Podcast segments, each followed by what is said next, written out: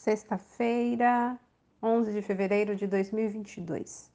A leitura do texto bíblico está no livro de Gênesis, capítulo 40, dos versículos 1 até o 23, e o título de hoje é Lembrança. A interpretação que José fez, conforme a direção de Deus, dos sonhos de dois oficiais que estavam presos com ele, uma foi aprazível e a outra não. Ambos queriam entender aquilo que os perturbava. Biblicamente, sabe-se que uma das formas que Deus usou para se manifestar foi por meio de sonhos.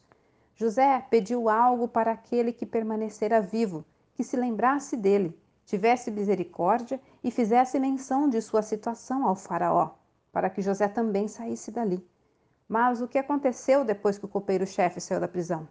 Infelizmente, ele esqueceu-se de José por dois anos antes que ele finalmente se lembrasse do pedido de seu ex-companheiro na prisão. É fácil esquecer aqueles que clamaram por socorro. Diante dos outros, não reconhecemos que fazemos isso. Ao contrário, garantimos que vamos ajudar. Na prática, não é assim que acontece. Esquecemos, sim, de quem nos solicitou ajuda, assim como dos que nos estenderam a mão quando precisávamos. A boa notícia é que hoje ainda é possível resgatar na memória o pedido de socorro que chegou a nós como disse o copeiro-chefe. Hoje eu me lembro de minhas faltas. Claro que Deus interveio na história, e assim este homem teve a oportunidade de lembrar-se de José e de seu pedido.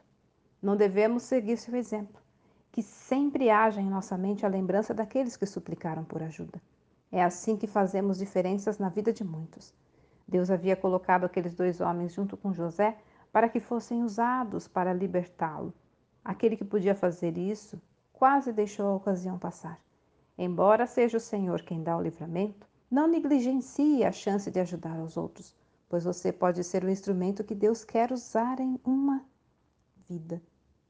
Olha, que nossa mente seja rápida para lembrar dos outros e lenta para guardar mágoas ou priorizar nossas próprias necessidades.